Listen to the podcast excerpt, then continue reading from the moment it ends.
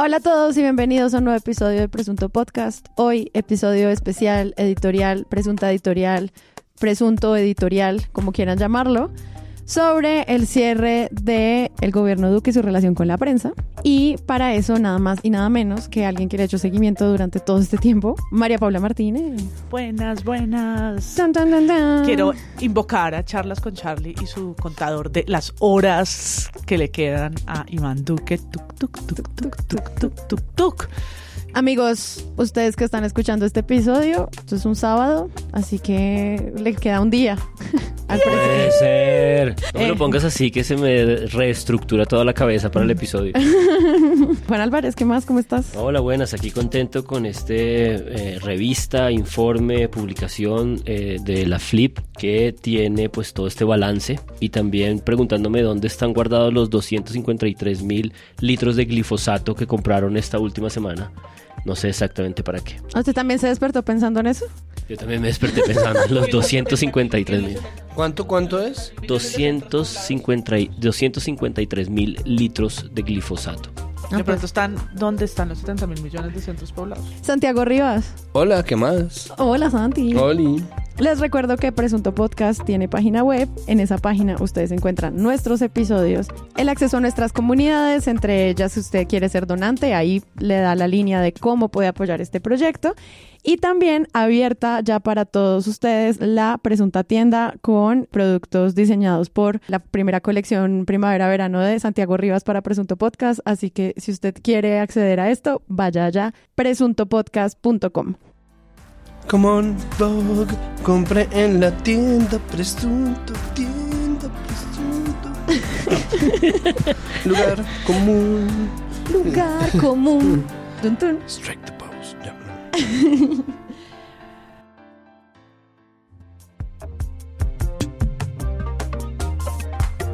Bueno, este episodio, más que hacer una revisión de lo que dicen o no los medios sobre Duque, es más como una especie de resumen también de lo que ha sido este podcast en los temas, en los temas que hemos hablado directamente de la presidencia y los medios durante casi 152 episodios. Entonces, básicamente lo que yo quisiera hoy es que hiciéramos un ejercicio para recordar, que a la gente le quede en su cabeza qué fue la gestión de esta presidencia con la prensa y cómo impactó también la relación que otras instituciones pues terminan teniendo con esta con este ejecutivo que se va.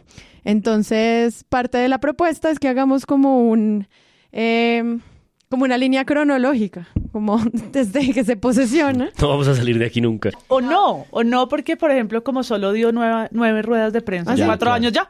Siguiente.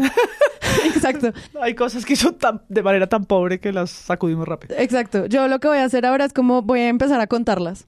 A ver, a cuántas salen, porque es como tantas, eh, yo, yo sé que eh, Jonathan Bock en, uno, en una editorial que hizo para Flip dicen no son solo anécdotas, sino como esto no son manzanas podridas del mal uso de la prensa, sino un- una campaña sistemática de cosas. Pero pues creo que este anecdotario que queremos unir hoy pues nos puede ayudar a, encontrar como esos puntos de encuentro. Y yo creo que hay, hay- hay dos cosas. Una es que el jueves, o sea, hace unos días, eh, se celebra el Día del Periodista internacionalmente.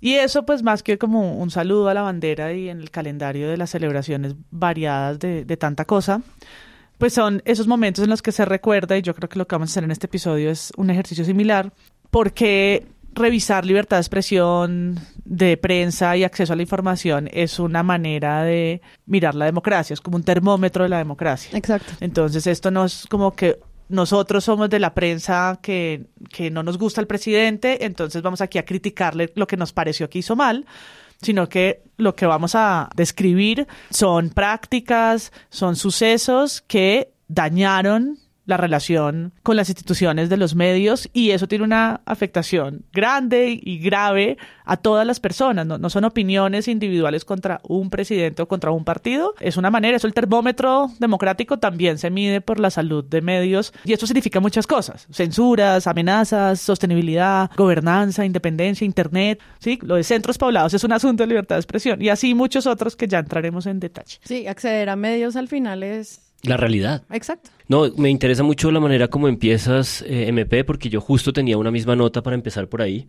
y es que está en la entrevista, que es uno de los textos que está en el- la revista, en el informe de la Flip, a un sujeto que se llama Andrés Hernández y él justamente me hacía reparar a mí porque tiene varias respuestas que dirige en esa dirección y es que esto no es un balance de un sector, de un gremio, eh, de una serie de sujetos en particular, sino es un balance eh, epidérmico eh, porque es muy difícil revisar toda la realidad de cuatro años y es un balance epidérmico porque la prensa es como esta especie de influjo que está en un montón de sectores y uno en particular que él elabora en dos preguntas que me interesa como poner de presente es el discurso anticorrupción, el problema de, digamos, de, de qué significa esa demagogia también muchas veces estructurada alrededor de, de los discursos anticorrupción y cómo esto está como muy trabado, entingrado con, entingrado, me acabo de inventar una palabra, ¿Se entendió? eh, con un montón de instancias y con instancias que tienen que ver con el control de lo público y de la discusión pública en grueso, en gordo, ¿no? Esto no es solamente una pregunta por sujetos, periodistas, un sector, una industria, sino un problema gordo, como lo decías bien, MP, con la democracia. Pues es que lo primero que a uno le dicen para entender la posibilidad de derrotar la corrupción en el mundo es cómo funcionan los gobiernos abiertos. Y pues un gobierno cerrado o poco transparente lo que hace también es generar una barrera de acceso no solo para los periodistas, sino para que la gente entienda cómo funcionan los procesos de adjudicación de política pública. Eso sin duda y también esta lógica de, de presentar leyes contra la corrupción como un mecanismo para ocultar muchas cosas. Este gobierno justamente en una ley anticorrupción trató de eh, meter un articulito que era delicadísimo Con injuria y calumnia. para los investigadores de ese tipo de escenarios. Entonces, es como la macroregulación, ¿no? De las posibilidades de, de qué es lo que se discute y qué es lo que se investiga y en qué términos. Y es justamente en una ley, ley anticorrupción, ¿no? Claro. Santi, ¿cómo lo ves tú, para empezar?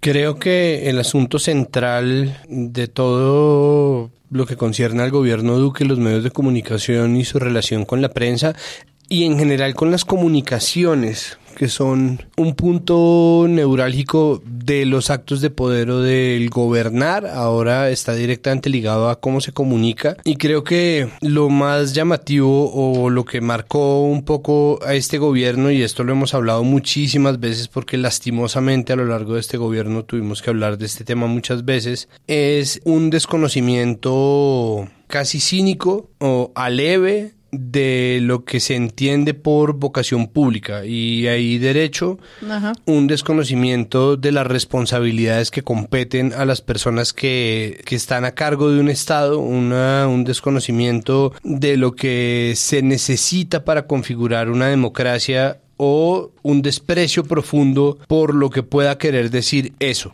¿no? Democracia, lo que eso representa, los intereses de la gente.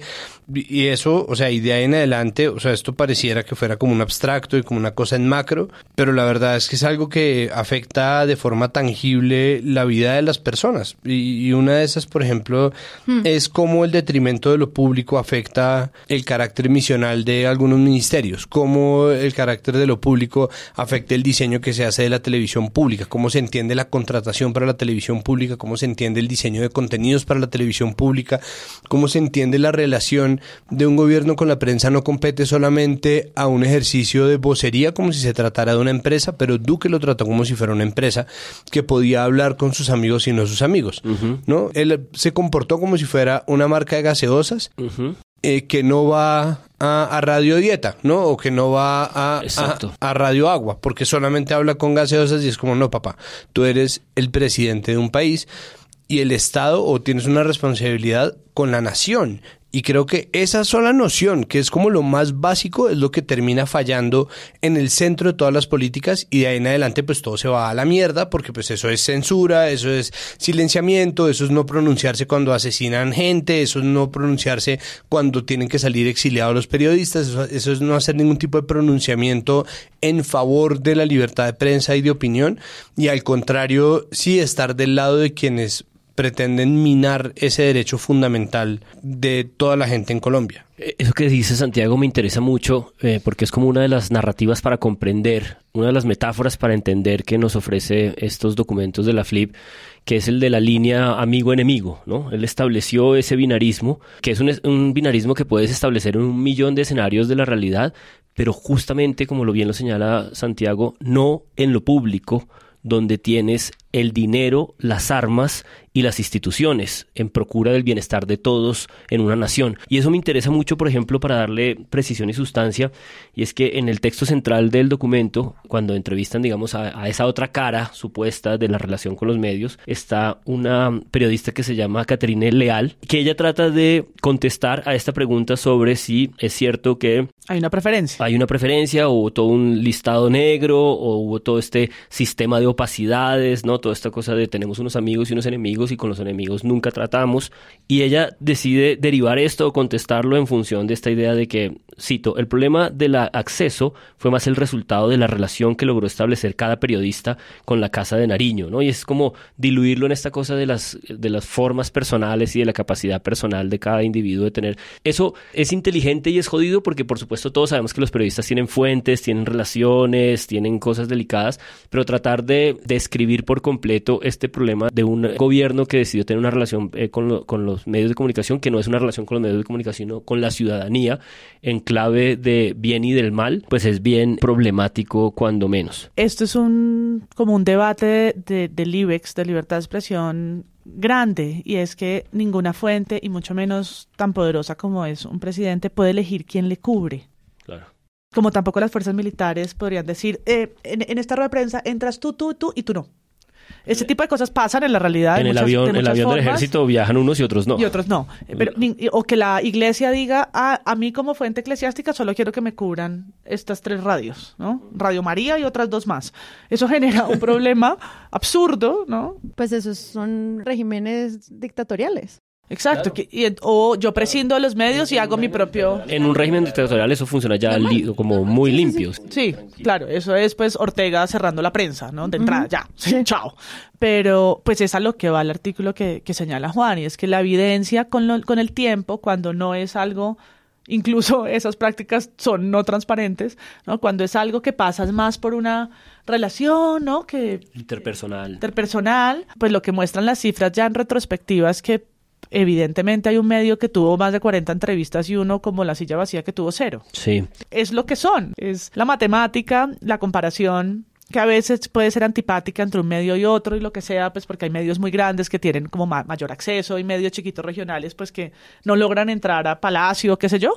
Aún con entendiendo esas desigualdades, que la, la FM haya tenido el número que tuvo. 43. RSN y la FM. Exacto, 43 y, la silla o Noticias Uno ninguna. Y eso en un contexto, además, pues muy amplio. Recordemos que fue un presidente que pasó por todos los medios cuando era candidato. Hizo 21, tocó guitarra. Se mostró como cool. tipo cool, conversador, hablador y terminó el mandato como un presidente hermético, mudo, solo de espaldas a los medios, con 400 horas de televisión hablando solo, fingiendo un autoataque, teniendo una autoentrevista, ¿no? Y, y, botando mucha plata para el autobombo, ¿no? Entonces, la, transformación de, de, su relación con la prensa en cuatro años es realmente interesante, ¿no? Como ver cómo muta de este personaje, pues que iba, páseme la guitarra, ¿no? Hasta cantaba en la radio para después desaparecer completamente esos espacios y, no haber entregado sino nueve ruedas de prensa. Parece que ese eh,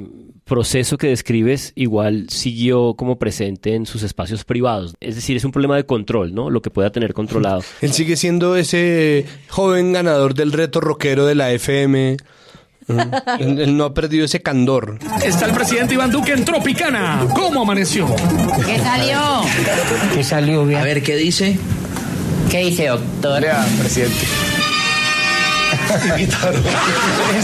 ¿Qué dice la ruleta, presidente? Imitar. Hombre, hombre, hijo querido. Imitar a Uribe. No me ponga a hacer esas cosas. excelente, excelente.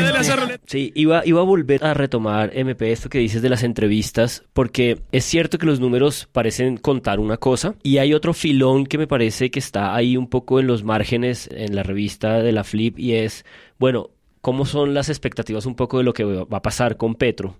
Eh, y, yo rápidamente identifiqué como este lugar, como este listado de entrevistas y de medios, como el escenario en el que probablemente te invierta. Es decir, en donde es probable que, por lo menos en términos comparativos de los dos grandes medios, digamos Caracol Televisión y Caracol Radio, que tienen unos números relativamente bajitos, esos números puedan crecer y los de la FM y RCN puedan disminuir. Creo que es el lugar como evidente para imaginar que en el caso de Petro puede haber una pequeña inversión en términos, digamos, de los dos, de dos grandes conglomerados. Y eso me hacía pensar si, si este no acceso, si esta restricción a la información de Duque tiene que ver exclusivamente con entrevistas o es una cosa más aguda, porque siento que es más aguda. Es decir, siento mm. que el problema de las entrevistas es un problema de, de, la comodidad, es decir, sí, del, del, lugar en el que él puede estar cómodo y tal, pero creo que el problema de, de, restricción de acceso, el problema de protección de periodistas, estas cosas, por ejemplo, tienen sus puntos más álgidos cuando tocamos los momentos de protesta social, en donde me parece entender por el, el, el informe y por las cifras, es donde la FLIP registra picos de agresiones a periodistas,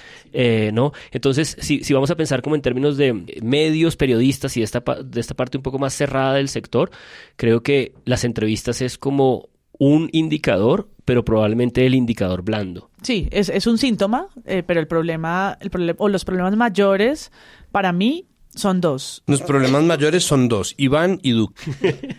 Las agresiones, cuatro años de un incremento constante de agresiones, super pico, por supuesto, en la manifestación social, que se traduce no solo en que muchos policías y SMAT agreden físicamente a periodistas, más de, más de 200 agresiones en dos meses, sino también un silencio cómplice por parte del Estado, una impunidad en esos casos que hemos visto ya recientemente haciéndole seguimiento, ¿no? Es como un cuadro completo, pero para mí es las agresiones físicas, amenazas, acoso judicial, ¿no? Como ver cómo las cifras de nuestras categorías de agresión se ven uh -huh. en picos en los últimos cuatro años, es decir, que el ambiente para ejercer el, el oficio se vuelve más complicado. Sí, y el otro es todo lo que tiene que ver con vigilancia. Uh -huh. O sea, este será el gobierno el que, o el próximo, si lo queremos ver eh, no, desde otra perspectiva, uh -huh. que tendrá que enfrentar el las horas invertidas en esa creación de un suerte de CAI virtual, en la que la policía... CAI virtual. CAI virtual se llama así, PMU Ciber, CAI virtual. El, no. CAI, el CAIFAS. Por primera vez en, en, en, en la historia la policía empieza a decir qué es una noticia falsa y qué no. Y se inventa un sello para etiquetar.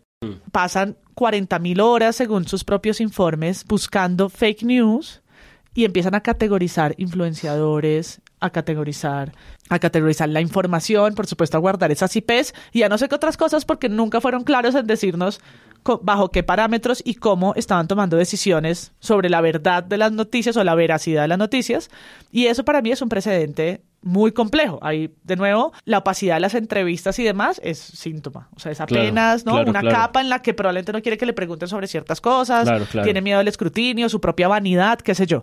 Pero estos son problemas estructurales eh, de vigilancia que no digo que se los, los, los creó Duque, pues el DAS, o sea, tenemos sí, larga historia de chuzadas, uh -huh. pero esta creación de este lugar, esta atribución de somos los árbitros de la verdad, uh -huh. es nueva, inauguró en este gobierno, uh -huh. y eso sumado a un ambiente muy hostil y muy violento para la prensa, pues es nefasto, porque te sientes no protegido, sino vigilado, y además hay un ambiente en el que hay un paro armado y cierran en un día 15 medios en Antioquia y Urabá. Y le sumas a eso el aprovechamiento de la pandemia para extender los tiempos de los derechos de petición, vas, y vas sumando una cantidad de, de, cositas y vas produciendo un dolor. Pero me, me, gustaría que aclaras una cosa que acabas de insinuar ahí y, que me parece importante porque los, siento que viene de la entrevista con nuestra colega de Noticias 1 hace unas semanas, Juliana Ramírez, y es esta idea de que se hacen grandes esfuerzos por tratar de entender con precisión lo que las instituciones hicieron o hacen en determinados momentos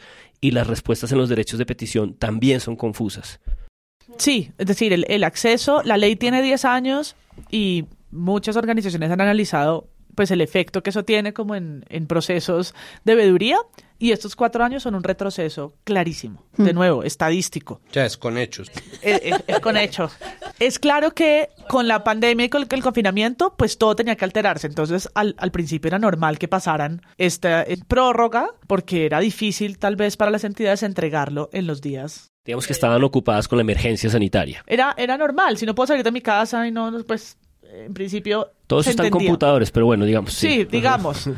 Pero luego toda la emergencia sanitaria ya cambió, la vuelta a la vida sucedió y los derechos de petición se mantuvieron duplicados durante mucho más tiempo. Incluso cuando se intentó que se transformaran, el Ejecutivo no quiso y fue una pelea en la que participó la FLIP, pero también de Justicia y Transparencia y bueno, diferentes organizaciones que aprovecharon, ¿no? La última legislatura, así como el último arranque para presionar que esto volviera a sus tiempos. Pero de nuevo, no solamente que puedan ser 15 días, sino 30, lo que sea, sino cómo fue un gobierno que entregó información de manera, no, o sea, no entregó la información como la ley dice, no hay una mentalidad de, de apertura y transparencia, porque eso, es- eso se traduce en que hay informes constantes, Claro. en la que el SECOP está organizado. No, todos los periodistas, no, no todos, pero tenemos muchos testimonios que coinciden, es lo que quiero decir, en la opacidad de la contratación, la opacidad en solicitar a una entidad algo y que llegue a cosas que ya no pasaban tanto y que llegue en un formato inexplicablemente ineditable.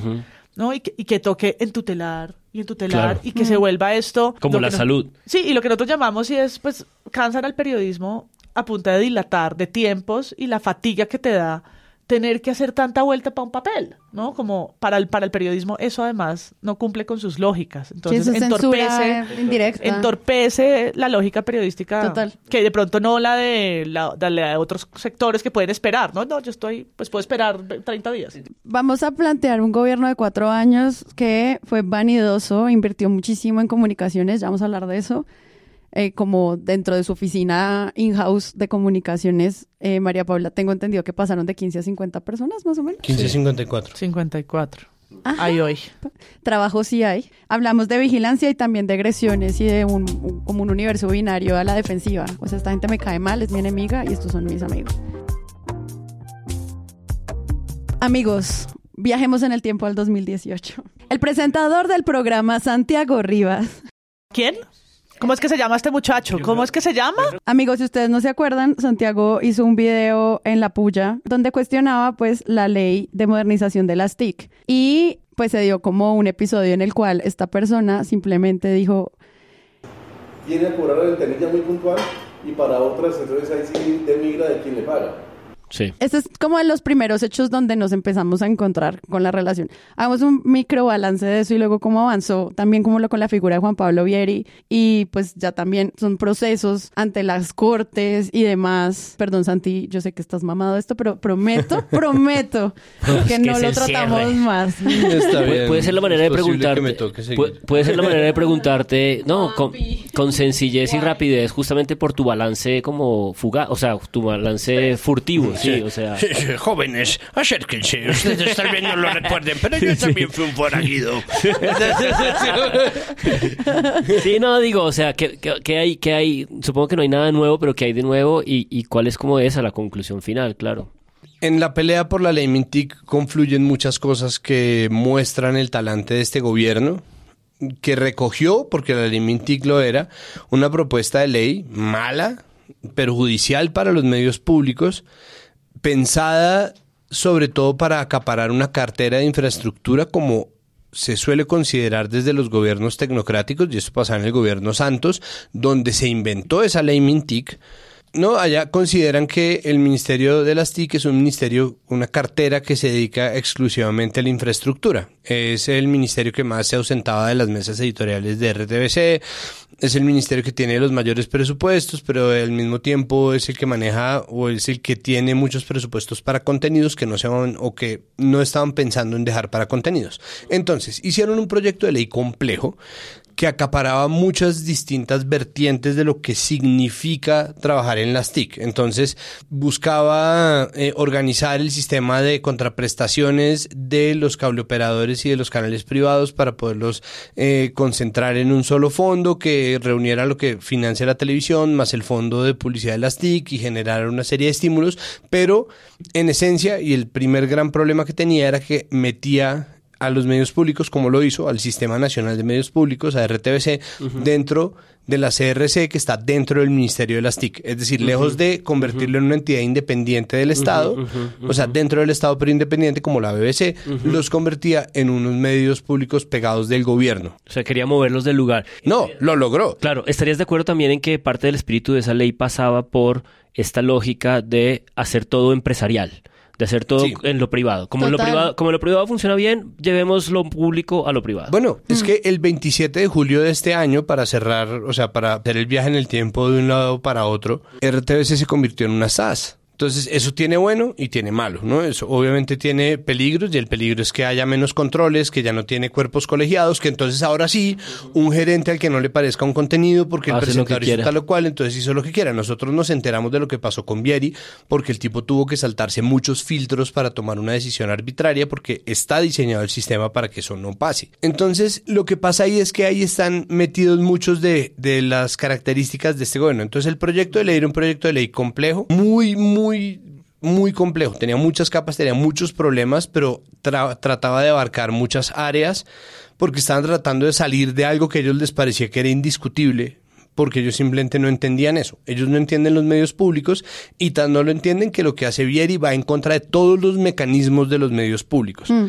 Es un gobierno que está pegado de la configuración de un estado de opinión, ¿no? Entonces busca llevar todo al terreno de la opinión, razón por la cual en muchos medios todavía se debatía ¿es censura o no es censura? O sea, nunca existió un cómo es censura esto, sino es como yo no veo que a ti te estén encañonando, no creo, hijo, que, que tú estés ¿no? siendo censurado de ninguna manera. Y hay tanto desconocimiento acerca de cómo funcionan las entidades públicas que no aparecía tampoco o no era evidente cómo esto había sido una arbitrariedad, ¿no? Ni siquiera Vieri sabía que yo no tenía un contrato activo con RTBC. Es más, Vieri no tenía ni idea de que mi contrato no era con RTBC, sino con la productora Echando Globos. Entonces, cuando él no- mandó Vieri a no pedir... sabía que Santiago se llamaba Santiago ni que los clubes él, solo quería que no, él solo no quería que siguiera en el aire. Él solamente decía, este man trabaja para nosotros porque nosotros le damos pantalla. Esa pantalla es un activo de este man, nosotros tenemos que quitárselo, pero antes de eso él mandó pedir mi carpeta, él desmanteló la columna vertebral del equipo de Señal Colombia, puso nueve asesores que vigilaban lo que hacían sus compañeros, gente que no tenía otra tarea que revisar lo que ponían en las redes o lo que comentaban o lo que opinaban del gobierno sus compañeros de oficina, cosa que además le salía cara, ¿no? Tenía asesores legales que le aconsejaban censurar, como el señor Martín Pimiento, que además está metido dentro del cuento de Mario Castaño. Ah, carajo. Gran personaje. Y el tipo toma decisiones arbitrarias como si él fuera, o sea, él creyó que él no había nombrado gerente de RCN, en donde cualquier Claro, él entraba y hacía- Reyes puede salir a Ah, decir, sí, este "Ah, se no, va, de este puta, pues entra". se me va y no vuelve Claro. acá y ya. No, como, Claro. cancéleme Masterchef. Puede decir Que de, cualquier nuevo, cosa, ¿no? que de nuevo es la diferencia entre lo privado y lo, Y lo público, público, que es claro. de todos nosotros y que necesita unos consensos y que puede ser más lento, pero Hablando de balances, ese fue un proceso pues muy difícil que inauguró el gobierno con un escándalo pues de libertad de expresión muy complejo y que cuatro años después, Ajá. después de varios procesos, porque no fue uno solo, pero en uno en el que terminó incluso la flip, sí, metida, pero en, en uno de los procesos porque la grabación y lo que se había publicado y si eso era injuria o calumnia, el fallo salió esta semana. no. Entonces, hace apenas unos días pueden revisar el TL de Twitter de Juan Pablo Vieri y encontrar la rectificación que estaba llamado a hacer. Ay, se las voy a dejar en las notas del episodio para que lleguen rápido. Exacto. Entonces ahí él dice que él no tenía, él no tenía argumentos para decir lo que dijo sobre la flip, porque No puede arranca ser. un proceso. No, igual. Es como Bart Simpson haciendo una plana al final de un episodio, porque lo que hace es copiar el fallo, hablar en tercera persona y decir Bart, eh, Bart. Podría ser Bart, pero no, eh, Juan Pablo. Juan Pablo Martí. O- JPB, Hub, sí. Eh, podría ser Bart, pero no. eh, Juan Pablo Vieri informó y opinó y no informó respecto a lo que dijo sobre la flip, ¿no? Hace como un- una cita, Ninguna voluntad de comprender. ninguna voluntad de rectificar realmente y lo acompañó de una foto con unos tenis que realmente no, no se entiende o una forma de me importa un culismo La razón por la que quiero dejarlo en las notas es para que vean la foto que comparte como en una playa. O en una Sí. ciudad Como- costera o como en- idea. Algo como así. en- sí, como en, en Santa Marta en un Yo hotel. nunca he visto una rectificación así, estoy muy confundida. Por favor, gente que escucha Presunto, díganos qué opinan. No, pues es que yo creo que Vieri entendió mal la acepción, entonces no rectificó de recto, sino rectificó de recto culo. O sea, como, como le hizo mal, lo hizo como el orto, param, param, pam. Pero es que de verdad el man lo que hace realmente es un copy-paste, es como, Claro. como, "Ay, me toca Me toca decir esto, Me toca decir eso. Pero, pero, Que es ni siquiera, que es otra vez la no tener gallardía, ¿no? No tener, por eso, bueno, en fin. No, es que mire, este gobierno se trató, este gobierno trató sus asuntos como si fuera el comité de fiestas de un Sí, sí. colegio Sí, bien claro. de Bogotá. Uy, en donde por encima de todo se pone la amistad, como si la amistad fuera un valor intrínseco a cualquier otra cosa o prioritario por encima de cualquier otra cosa.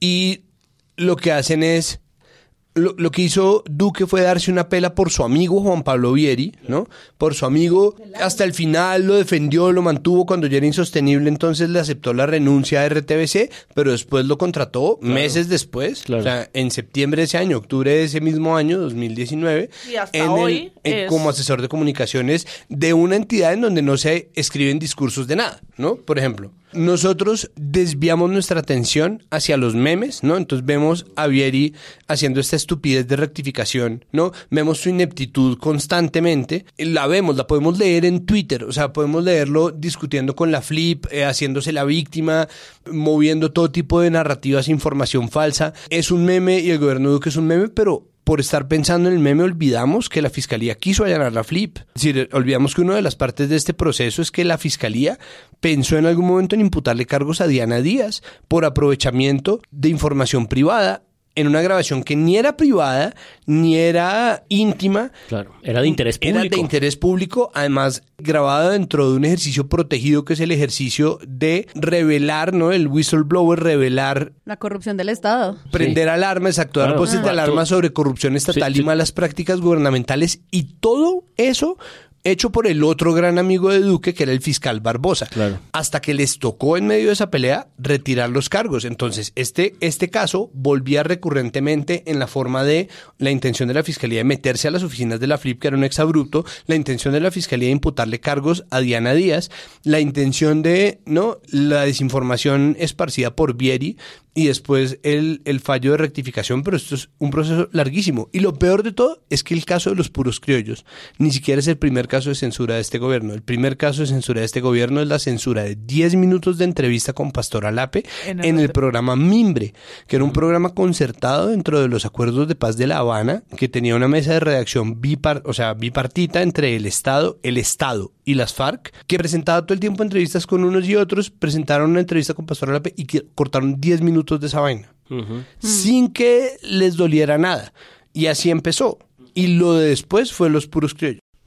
Está buena esa referencia. Juan Pablo Viari, en 2019 salió una denuncia de un grupo creado eh, de WhatsApp que pues se bautizó como la bodega brivista, en el que intentaban pues los miembros de este grupo desactivar preventivamente críticas de los medios contra el gobierno. Entonces lo que hacían era activar como, bueno, esto es lo que vamos a hacer y luego lo hacían en redes y eso pues llevaba ataques directos a periodistas, ataques a personalidades que podían mover información, pues tratar a la gente de santista o de oposición eh, a través pues, de una estrategia de comunicaciones. Eso pues también nos llevó en ese momento conversaciones amplias sobre qué son bots, qué son bodegas y pues hay muchos episodios de presunto sobre eso, pero pues también demostraba como, men, esa no puede ser una estrategia de comunicaciones de un Estado.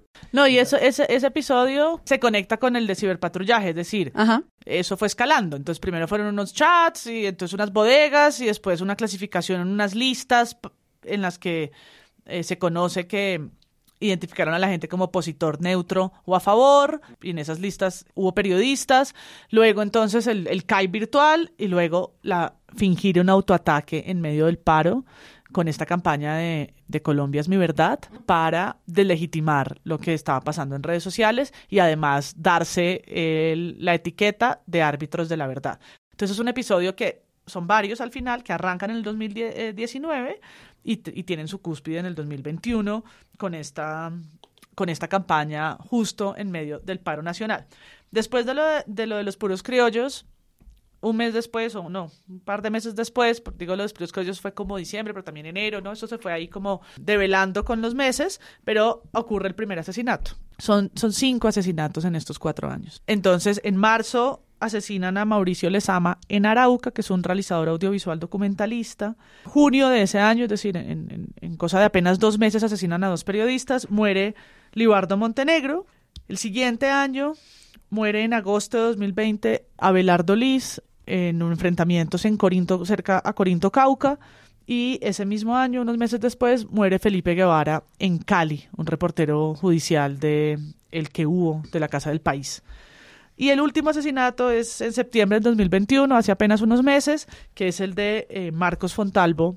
Son cinco hombres, cinco hombres periodistas asesinados por razón de su oficio en cuatro años. Y eso, por supuesto, a nosotros nos prende las alarmas. Si se dieron cuenta, varios de estos ocurren en los mismos departamentos. Libardo, Libardo no, eh, Marcos, Felipe y Abelardo mueren en, en Valle del Cauca y Cauca. Eso muestra también como unas geografías de, de la violencia, pero son cinco asesinatos cuyos procesos han estado muy lentos, no hay muestras y no hubo mensajes, eso es algo que Santiago mencionaba, que es difícil de poner la cronología porque uno no puede decir como aquí hubo un silencio. No. Pero pues deberíamos, ¿no? Como ponerle una suerte de banderas, porque ni en el paro nacional, ni en estos casos ha habido un mensaje desde el gobierno de defensa o en este caso, pues de rechazo a ese tipo de violencia, ¿no? El rechazo a la muerte de un periodista, uh -huh. al asesinato de un periodista por por grupos armados, son muchas las razones, son lugares donde hay presencia de grupos armados muy fuerte como Arauca, pero no hay una respuesta ni en justicia ni en un rechazo, ni, ni, simbólica ni real sobre lo que pasó. En estas notas me interesa mucho todo lo que acabas de decir, MP, porque esto, eh, documento de ustedes en la revista, pues está en un apartado en el que eso está un poco entrelazado como con otros hitos. En principio, ese capítulo se llama La censura en tiempos de Duque, pero pues es un poco, eh, digamos, la censura radical y otros tipos de censura. Es como un, un, una cronología de, de, hechos. En el fondo, cada, cada deterioro, cada impulso de estos de maltrato, de no atención, de insensibilidad, la cosa de la chaqueta eh, de Duque en el paro de la policía, Vestido ¿no? Policía, Ponerse sí. la chaqueta, ¿no? Que es más, más allá como del silencio, sino que es incluso, ¿no? En un momento tan delicado, porque en este gobierno no hubo una sola movilización no social, hubo como tres grandes momentos y los tres grandes momentos fueron como un escalamiento cada vez más complicado de manejar. Y yo pensaba que todo esto está como enmarcado en un posicionamiento de esa oficina de comunicaciones y de ese eh, lugar de enunciación del presidente siempre en contra de la gente. Es decir, siempre en contra o de los eh, grupos de protesta o en contra de, digamos, los opositores. Siempre es como en contra de, de, unas poblaciones grandes. Es una campaña hostil muy clara de identificar. Sí, exacto. Y entonces por eso me, me, me, me, parece como, me parece como problemático. Y bueno, esto es un problema de balance, así que no me pongan demasiado cuidado, pero pues pónganme cuidado. Cuando hacen, cuando hacen es con hechos, que es el apartado que más me, me, impactó, bueno, que están todas las cifras y todos estos elementos, igual pues hay un texto, ¿no? Discursivo de, de introducción y los dos adjetivos que utilizan para ese texto es la presidencia de Iván fue hermética y opaca. Parece que son dos adjetivos que tienen que ver con movimientos de un paso hacia atrás. Es decir, de un paso como de, de protegerse o de distanciarse, de retirarse, y siento que realmente estamos en una dificultad como de comprender una cosa que, que, me parece que tiene otro frente y es ese frente reactivo solapado. Esto es una idea que está, digamos, también en, el análisis que la silla vacía hizo en esta semana en los huevos revueltos, ya no me acuerdo sobre qué, pero Lewin hace una especie de balance y él dice que es un gobierno que siempre estuvo respondiendo, ¿no? Que nunca tuvo un norte, una narrativa, la pandemia se lo dio, siempre estuvo contestando y entonces Pensaba por un lado que herméticos y opacos es muy acertado, porque creo que eso es lo que hace que la gente conteste en memes. Es decir, cuando una cosa está como distanciada de ti, la única manera de contestarla, de impugnarla, de apropiársela, es contestándolo en esa lógica de los memes. Pero por otro lado, pienso que sí fue un gobierno muy activo en su violencia. En el sentido como de estos silencios, pero también todos estos mugres. La UNP fue como minando poquito a poco, ¿no? Este, esta cosa muy solapada, pero también muy agresiva de irle minando la protección a ciertos periodistas estratégicos. Eh, creo, que, creo que ese balance es difícil de pensar y, y, y, se juega como en esa tensión, ¿no? Como en esta cosa hermética, opaca que se distancia y esa cosa reactiva y solapada que sí causa daños directos que justo el siguiente punto que quería que recordáramos en nuestro viaje en el tiempo era mm, las carpetas secretas que publicaron desde la investigación de Revista Semana. Nosotros por esa época estábamos viendo como cuáles eran eh, esos informes que empezaban a salir por parte de periodistas eh, internacionales sobre como el renacer de los falsos positivos, que fue algo que le hicimos cubrimiento acá. Y después de eso, pues sale como que están siguiendo a este periodista y a 60 más o como a 130 víctimas de seguimiento. Eso lo estaba haciendo el ejército. Sí, claro, pero pues en eso tampoco hay lo que tú dices, un pronunciamiento de ay.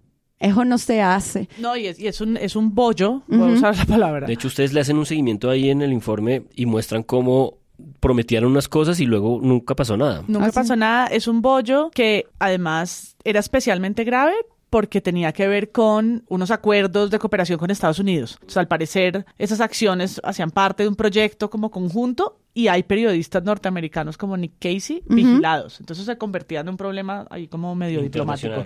Sí, pero comentario aparte, esto es, en palabras de Ricardo Calderón, a quien entrevisté una vez para, para esto de patrullaje, esto es como estos monstruos mitológicos que les cortas una cabeza y te salen tres. Como una hidra. El DAS se transforma todo el tiempo y muta a otras oficinas que se han llamado la sala gris, Andrómeda, no importa, y eso vuelve y sale y vuelve y muere y vuelve y sale y vuelve y muere porque es una, es una práctica en la que el ejército con sus... Y la policía. Y la policía, pero sobre todo el ejército con el, el software y los recursos que han comprado legalmente porque el ejército tiene, tiene este tipo de equipos. La potestad de hacer inteligencia. La potestad de hacer inteligencia, gracias. Pegasus. Del uso de esto los empieza a utilizar dando órdenes, ahí sí, que no son las, el propósito de la, de la oficina, para vigilar opositores y toma decisiones. Y esto tuvo un capítulo que empezó durante el acuerdo de paz. Y esto Ricardo Calderón lo ha investigado muy bien, pues se ganó, se han ganado muchas, muchas amenazas muy duras contra su vida por hacerlo.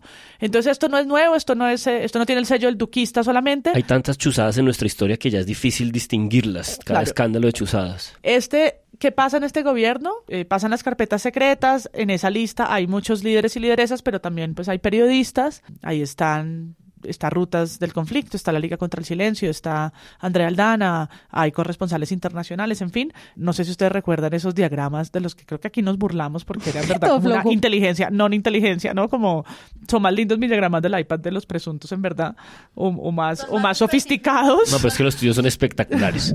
Realmente hay más trabajo de, de inteligencia en cuando una amiga me dice, me gusta X, y yo hago como toda la carpeta secreta del... Con que, con que de Bumble. Está mejor hecho, sí. Sí, como que eh, hay más información, pero igual había perfilamiento, o sea. Pero el caso es que esto no avanza. Sí, sí, sí. A mí, personalmente, el caso que más me llamó la atención es encontrar encontraron el documento explícito en el que se solicita que sigan a María Alejandra Villamizar. O sea, hay una orden escrita, la dejan en un papel, que es como, pero está en la oficina de inteligencia.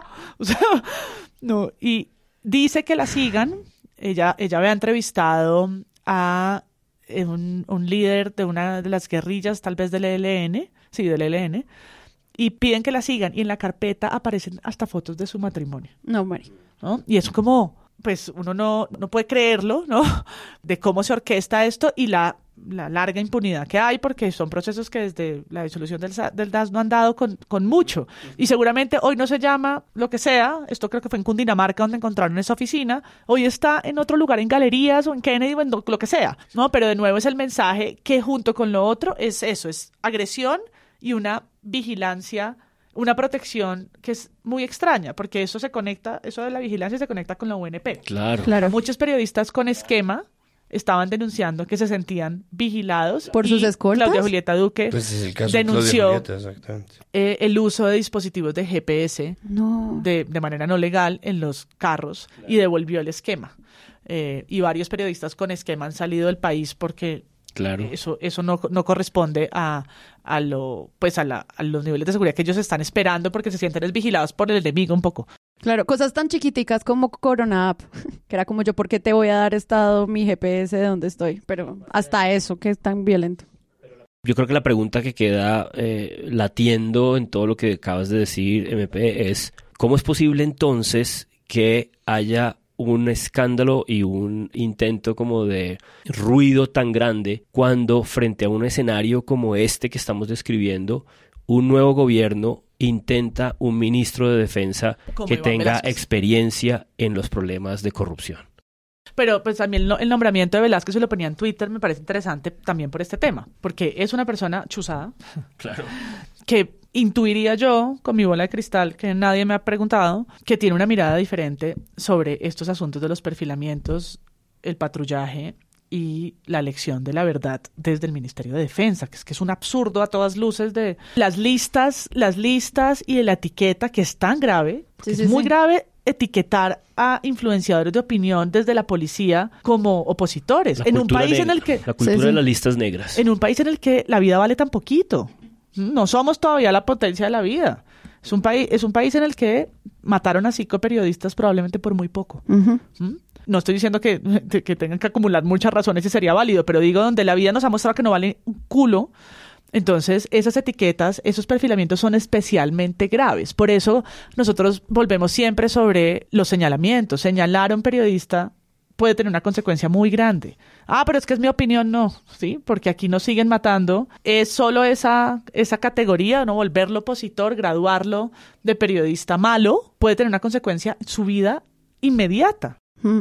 Y tiene una consecuencia espejo que también complica mucho el panorama y es lo que ha pasado con la respuesta de muchos periodistas que se entienden como afectos al establecimiento, en este caso a este gobierno, al gobierno Duque, que han reaccionado en redes al informe del presidente confinado que fue publicado por la Flip, pero que además aparece en las páginas del espectador del domingo pasado. Lo que hacen es crean una contranarrativa o crean una narrativa de espejo en donde hay una gente que está señalada como opositora por quienes tienen un poder real, ¿no? Por, por, por quienes tienen a su cargo el mando del ejército y de la policía, quienes tienen las herramientas, los dispositivos y las armas del gobierno y por lo tanto un poder que es intimidante versus quienes se ven señalados, que igual no está bien, en redes sociales, mm, muchas veces de manera excesiva, muchas veces de manera agresiva, pero en este caso, definitivamente no de manera falsa. Y cuando sale entonces la gente a, a decir,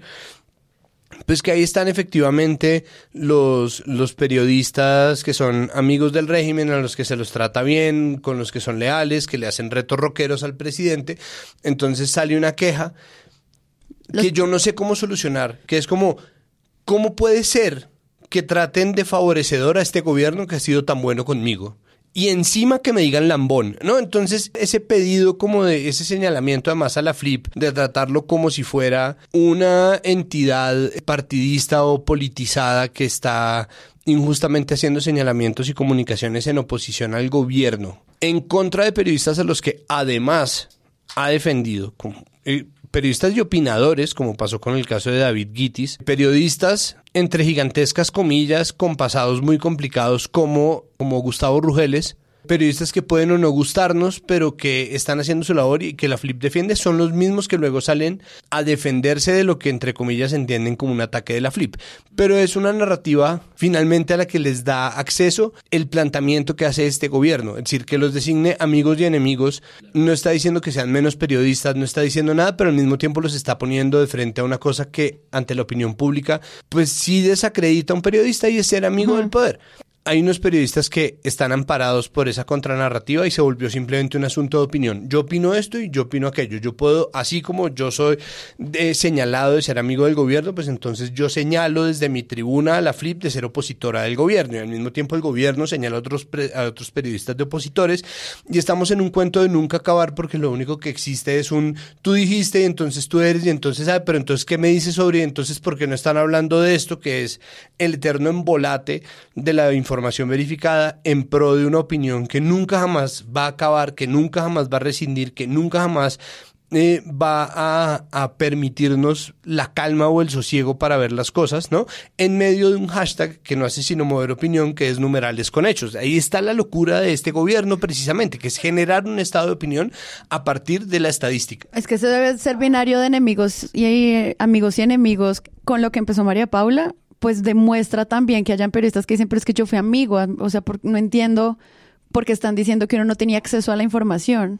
Voy a hacer una pausa. Es que acaba de publicar Planeta Ay, el lanzamiento al libro de Iván Duque y es como, ay, no puedo libro, porque por ¿Otro Dios. PowerPoint? el libro, se, el libro se llama Es con hechos. Y es como, ¡No! María Es Paula sigue gritando en el micrófono. del culo. Perdón, Sara me regañó porque no lo uso para hablar, pero sí para gritar. Para Pero gritar si te pegas bien, Pero- bien pegada. Sí, pero es, que es con pechos. Iván Duque y la revista Sojo presentan. es, con, es con hechos, es como se titula Es un libro. el gráfico, la, la, la sección, pues el artículo de estadísticas que estamos aquí contando en, la, en el informe de páginas de la Flip, que pueden ir a buscarlo allá a la página de la organización. Eh, paréntesis, yo trabajo ahí, entonces disclaimer. Pero es el mismo, eh, pusimos ese título para mostrar todas estas cifras eh, de gasto público, de los perfilamientos y de las agresiones. Y ahora pues veo en Twitter que es el mismo título con el que el eh, saliente presidente titula su libro. Hay un momento que me acuerdo de esto, Santi, que lo hablamos acá en el episodio sobre, por ejemplo, Marta Lucía Ramírez felicitando periodistas como Darcy Quinn en Twitter, como gracias por tu labor. Y la gente respondía como, a mí esto me causa contradicción, porque una vicepresidenta alaba el trabajo de un periodista, en donde queda como la tranquilidad de que estás informando desde el control político. Recuerdo un episodio muy, muy reciente en el que al final de una entrevista que le hace Gustavo Gómez en 6am Caracol, cierra diciéndole gracias por ser tan respetuoso de la prensa al, al presidente Duque. ¿No? Y eso pues es, es un agradecimiento que uno o dos sobra, no, no hay, no se trata ¿no? de esa relación, pero confirma pues los micrófonos, los micrófonos amigos y los que pues se quedaron esperando que no le pueden decir eso en una entrevista, pues porque nunca se las dio. Entonces no, ni siquiera le pueden decir que gracias por nada, porque nunca nos diste una entrevista. Que hasta No, en un ah. medio local les hicieron a mm, Señal Colombia, RTBC, ¿fue? Y aunque el presidente Duque anunció como candidato que quisiera que la radio y televisión de Colombia RTBC fuera como la BBC de Londres, por instrucciones del gobierno fueron censurados dos periodistas que se sentaron en la mesa para una entrevista con él, una conversación con él, pero con el compromiso de quedarse callados. Yo me sueño ver esa, radio y televisión nacional de Colombia, ese RTBC, en un gobierno nuestro fortalecido, no como un ente al servicio de, de la divulgación estatal. No, el, el anécdota mejor del periodismo local es el periodista del Heraldo que le dice, presidente, ¿no? Ahí agarrándolo, ¿no? Como presidente, ¿qué declaraciones tiene sobre el bombardeo? Le preguntan sobre me un hablas, hecho y le dice... Un hecho de altísimo interés público. Sí. Y él contesta su famosa frase meme, ¿de qué me hablas, viejo? ¿De qué me hablas, viejo? Sí, no, justamente en ese respetuoso, en ese, en ese cierre y favor, eh, Gómez de 6 AM le entrega y cierra su propio balance, ¿no? Porque yo creo que también está hablando de él mismo. Creo que contrasta estas dos líneas eh, que también están eh, en juego eh, en la lectura que hace este balance de, de hechos y es eh, estas dos líneas que tienen que ver con un- una concentración en su imagen en el extranjero, ¿no? Una inversión en esa preocupación en el extranjero y una evasión permanente de las contrapreguntas, ¿no? Creo que cuando cuando Hasta en el extranjero. Claro, hasta en el extranjero. Cuando no pasas por el fragor de la contrapregunta, que es este esfuerzo, eh, precisar la información, la realidad, la lectura de la realidad, el enfoque, cuando has evadido eso por completo durante los cuatro años, pues por supuesto que es cómodo ser respetuoso y sobre todo es cómodo que un director de noticias, de un director de mesa de la mañana lo vea así. Es como una inversión, o sea, todos los que nos gustan los números, pero no los entendemos, 46 mil millones de pesos en autobombo. Y eso incluye mi favorita, autoentrevista en inglés. We have governed with our principles and our values. And one of those values has been zero tolerance with any conduct from a public servant or a member of the police or the army that goes beyond the Colombian Constitution. Y un programa de televisión de 404 horas emitidas al aire. Eso es muchas horas, o sea, eso es como un streamer famoso.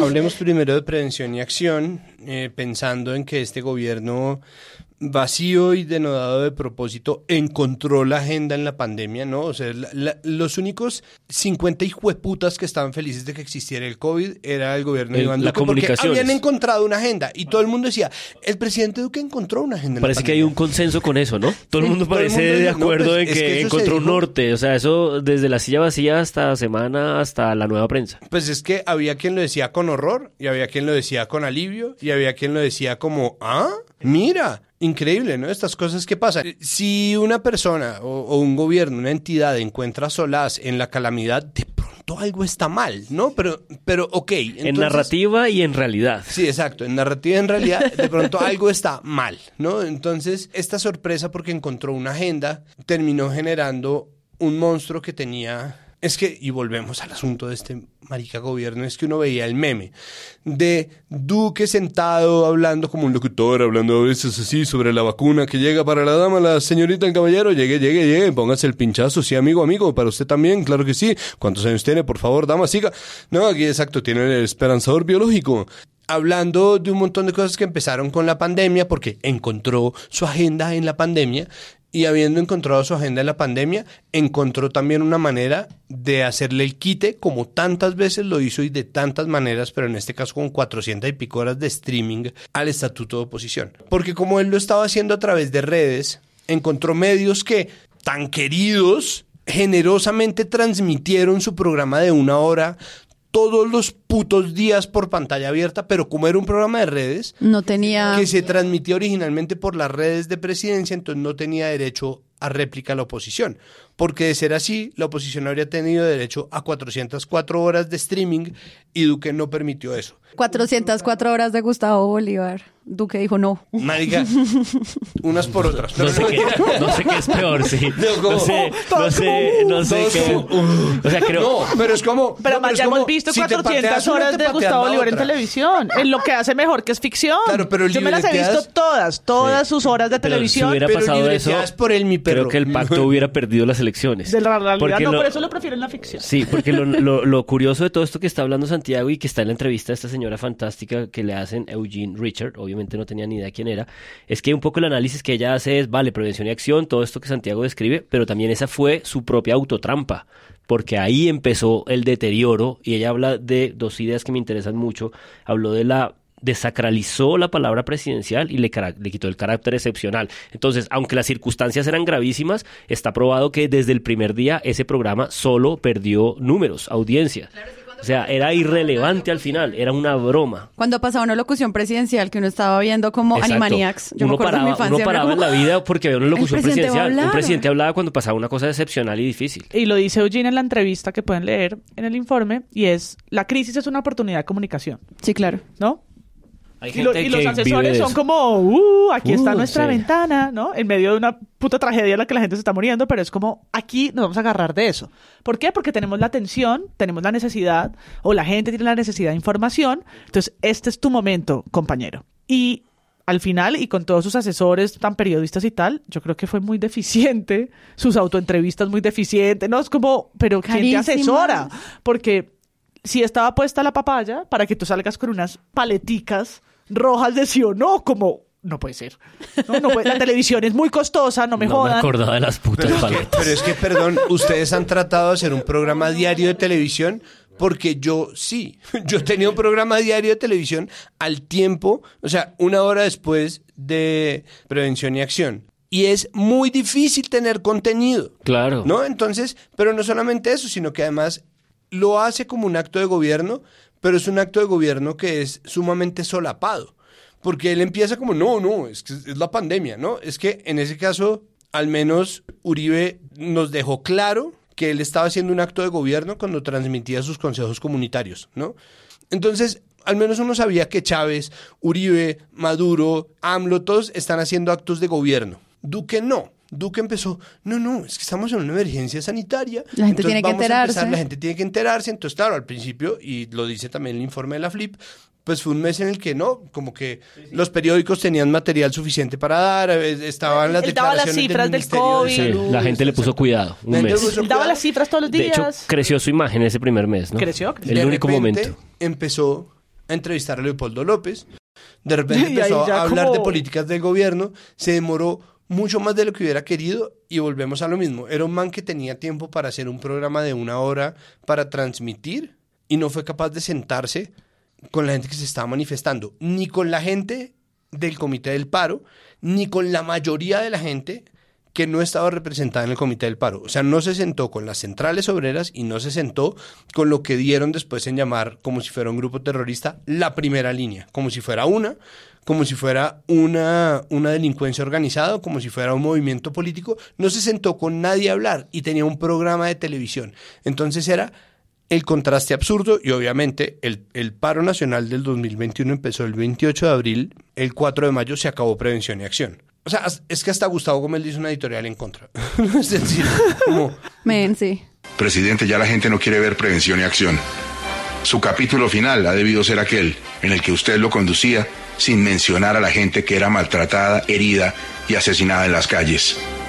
Su presidencia no ha terminado. Su carrera en medios sí. Y usted no se ha dado cuenta. Sintonícese. Entonces fue como, no más, esto era insostenible, el tipo no se dio cuenta, pero una vez acabó prevención y acción, igual tampoco se sentó a hablar con nadie, entonces definitivamente era un gobierno locutor, no es un gobierno que haya dialogado con nadie. Y eso sí que se parece a lo que tanto quisieron eh, criticar y comparar con los gobiernos autoritarios de América Latina. O pues los gobiernos sabemos cuáles. Que es agarrarse, agarrar la pantalla, prescindir de los medios y decir, yo, el Anchor, yo, el telepresidente, El presentador. el presentador, el telepresidente. De hecho, Jordi Carrión tiene un, un muy buen libro sobre eso, sobre eso que se llama así, y es Correa con sus sabatinas o AMLO con sus mañaneras, y es volverse el comunicador sin pregunta, Y el narrador de su propio gobierno, el narrador de su propio partido, que es absurdo a todas luces.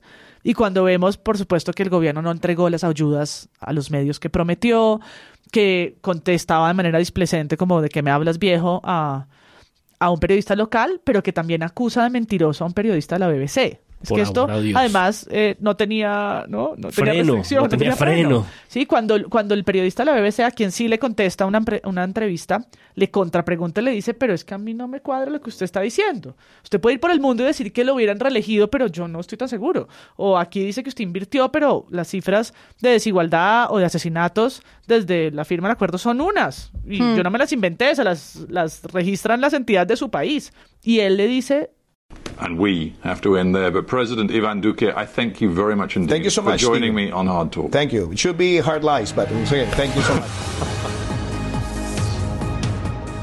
pues eso deben ser mentiras. Sí. Ah, además, ¿no? Vas a jugar de Kai virtual y vas a tachar, ¿no? Si fueran escrito, le hubiera tachado como fake.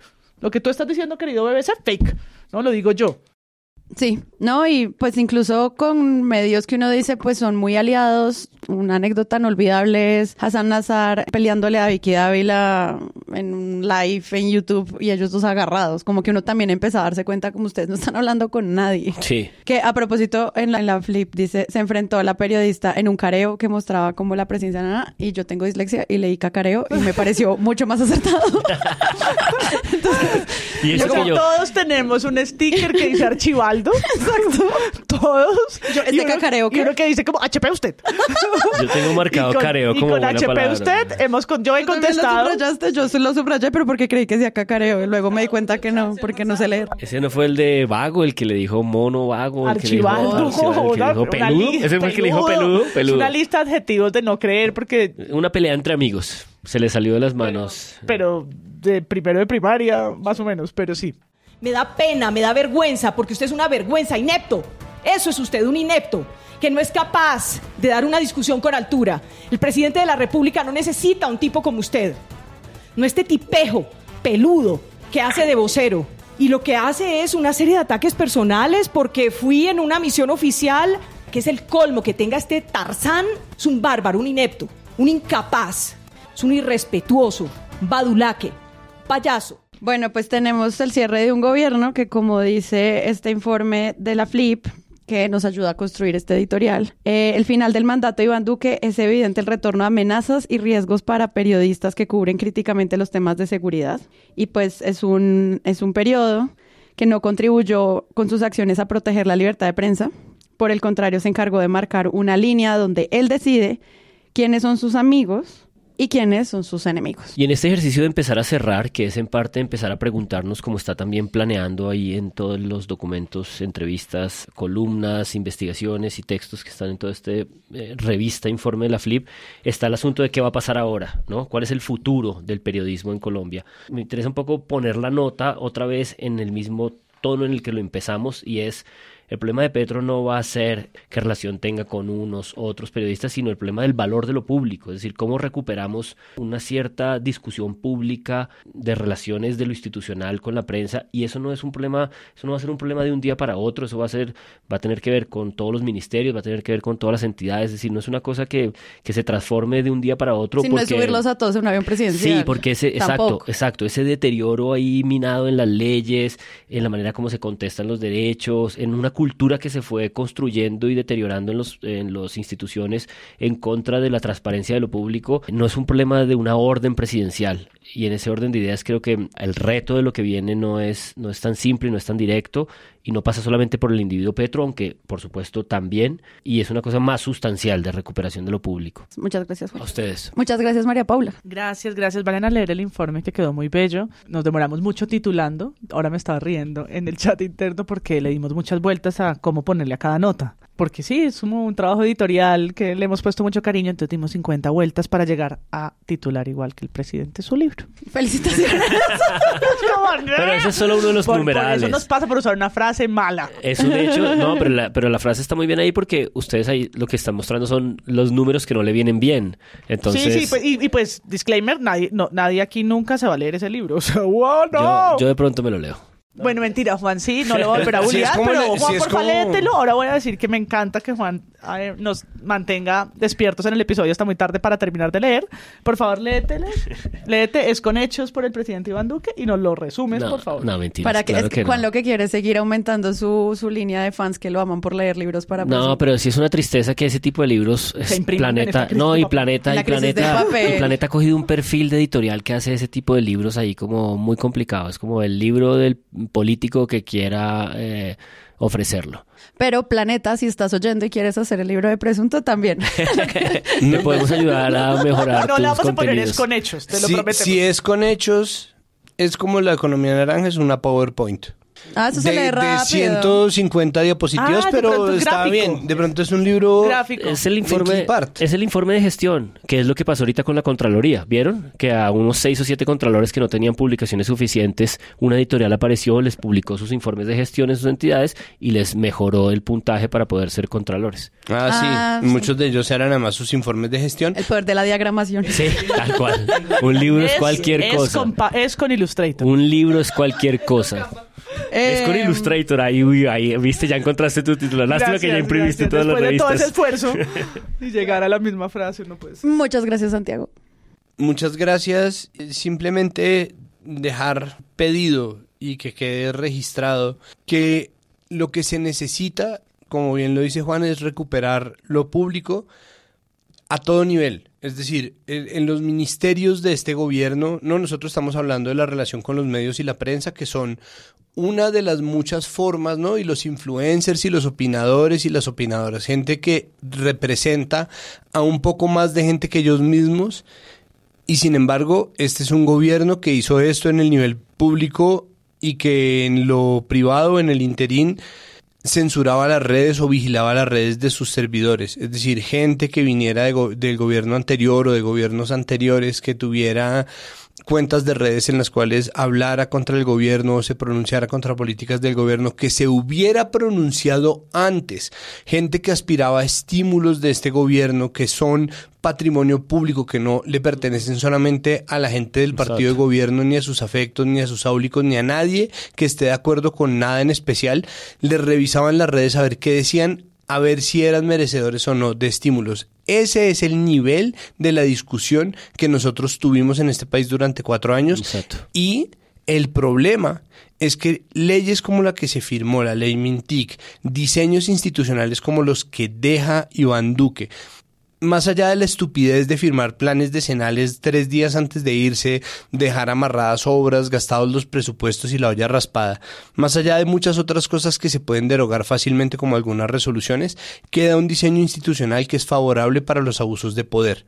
Entonces, simplemente pedirle al gobierno Petro que desoiga la tentación inmensa que eso representa para cualquier gobierno de utilizar esa estructura para su propio beneficio y que en cambio de inmediato cancele y aniquile esa bestia institucional ciega y abusadora, abusiva por naturaleza, que concentra el poder para el gobierno en demasía y que lo que hace es perjudicar la democracia solamente siendo como es, que es lo que ocurre con la CRC dentro del Ministerio de las TIC.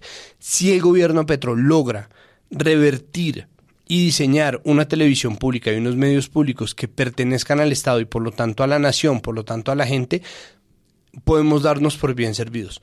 Porque todo lo demás va a ser una relación de diálogo que van a tener que tener en el día a día. Pero en lo macro tienen que rediseñar completamente el sistema de comunicaciones.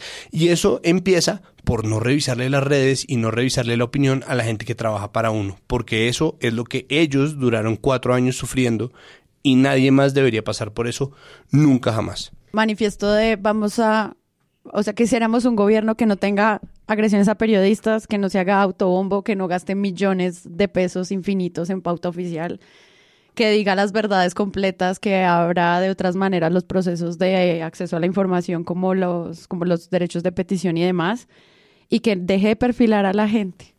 Y que condene genuinamente el asesinato de periodistas, que nadie les está diciendo que, los que lo asesinaron ellos, pero Mauricio les ama nadie de este gobierno lo lloró. Es que es, que es grotesco. El problema de todas esas peticiones es que obliga a que también al mismo tiempo el gobierno suelte, digamos, eh, la posibilidad de comprensión de la democracia de la gente y, y, un poco esa dificultad pasa por tener una alfabetización digital, una alfabetización de medios y que la gente también consuma mejor periodismo para que no tenga que encargarse de las narrativas, el Estado, sino que el Estado se pueda ocupar de la realidad. En fin, es bien complicado. Escucha Presunto Podcast. y yo soy Sara Trejos. Nos vemos en una próxima oportunidad. Hasta la próxima. Chao.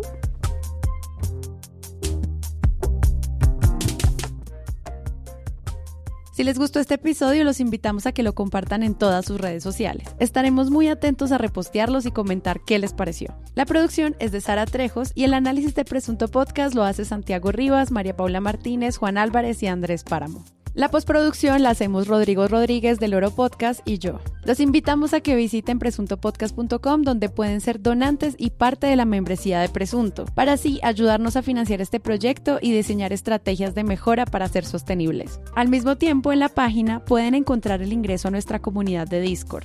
Que si no saben qué es eso, imaginen un gran chat donde cada tema tiene su propio canal desde una selección de memes y titulastres hasta muy buen periodismo o periodismo internacional y de género. Todo alimentado y discutido por la comunidad. También pueden escucharnos en nuestro canal de YouTube y en todas las plataformas de podcast. En algunas de ellas nos pueden dejar calificaciones y eso ayuda mucho a que otras personas nos encuentren. Presunto Podcast hace parte de la red de podcast independientes y John Studios y pueden encontrar otros shows allí. Gracias por escuchar. La próxima semana esperen un nuevo episodio.